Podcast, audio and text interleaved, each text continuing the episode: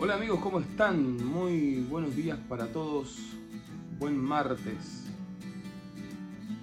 Colosenses capítulo 1, verso 19 dice, Por cuanto agradó al Padre que en Él habitase toda plenitud, y por medio de Él reconciliar consigo todas las cosas, así las que están en la tierra como las que están en los cielos, haciendo la paz mediante la sangre de su cruz.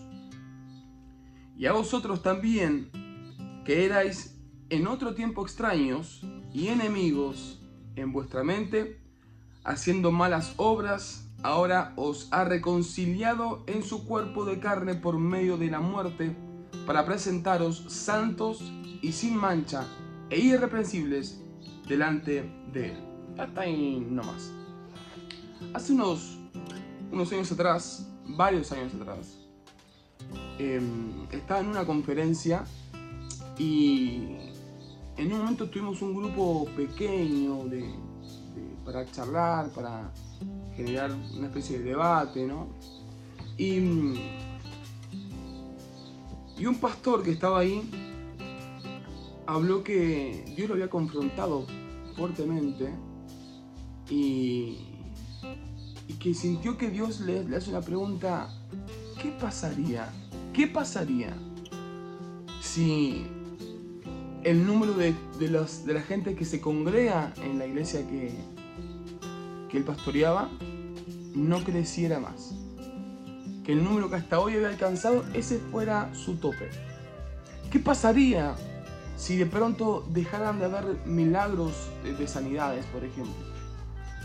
¿Qué pasaría ahora si tu economía, él sentía que Dios le hacía estas preguntas, ¿no? ¿Qué pasaría si a partir de ahora tu economía fuera quebrada y comenzaría a decaer tu, tu economía? ¿Qué pasaría? Aún así, ¿seguirías predicando mi palabra como hasta hoy? Y él tuvo un momento de silencio porque, imaginando ese cuadro, él fue sincero con Dios y le dijo, Dios, que no sé. La verdad es que no sé. No sé si, si no teniendo esperanza o expectativa de que todo va a mejorar, te seguiría. Entonces, eh, él, él contó esto para que juntos podamos de alguna manera establecer algunos principios de que muchas veces nosotros creemos en Dios, seguimos a Dios. No por Dios mismo, sino por porque nos conviene, porque Él nos va a dar tales, tales o cuales cosas. O sea, Dios no es otra cosa que un negocio para nosotros y nos olvidamos de su persona. Leíamos,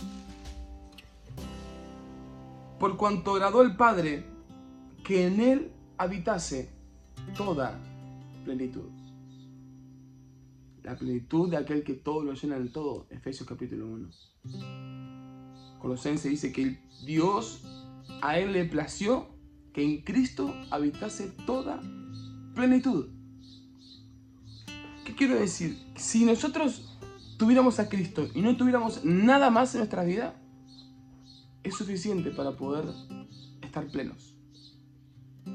Es suficiente para poder estar plenos. No hay nada que uno necesite más que tener la convicción de que esa persona, yo, vos, cualquiera de nosotros, entendemos y sabemos que habitamos en la presencia del Espíritu Santo y que hemos sido reconciliados con el Padre por medio de Jesús.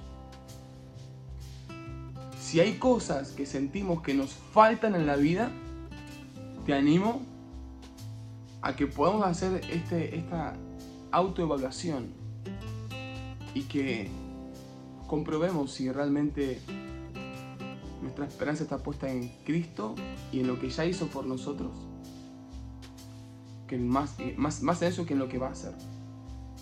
¿Qué más? ¿Qué más nos puede dar? ¿Qué más nos puede dar Dios? No, bueno, yo quisiera que me dé mejor trabajo, que me dé más salud, me dé más familia. hay una cosa que nadie te va a poder dar nunca en la vida. Trabajo te puede dar cualquiera, salud te puede dar un médico, una casa te la puedes comprar, una familia puedes tenerla. Equivocadamente, buena, feliz, no, bueno, eso es otra discusión para otro día. Pero el mayor premio de este mundo ya está disponible para nosotros que es la salvación. Que es estar plenos, espiritualmente hablando. La plenitud de aquel que todo lo llena en todo y en Cristo agradó al Padre que en él habitase toda plenitud. Mañana vamos a hacer con este texto que hay más perritas, pero quiero dejarte eso, que esta mañana podamos hacer una autoevaluación.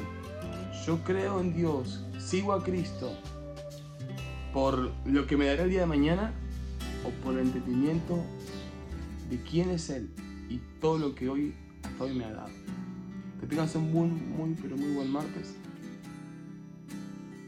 Te abrazo en el espíritu y vamos que de acá juntos vamos a aprender cada día más la palabra de Dios y lo que Él quiere hacer con nosotros. Que tengas una muy buena semana.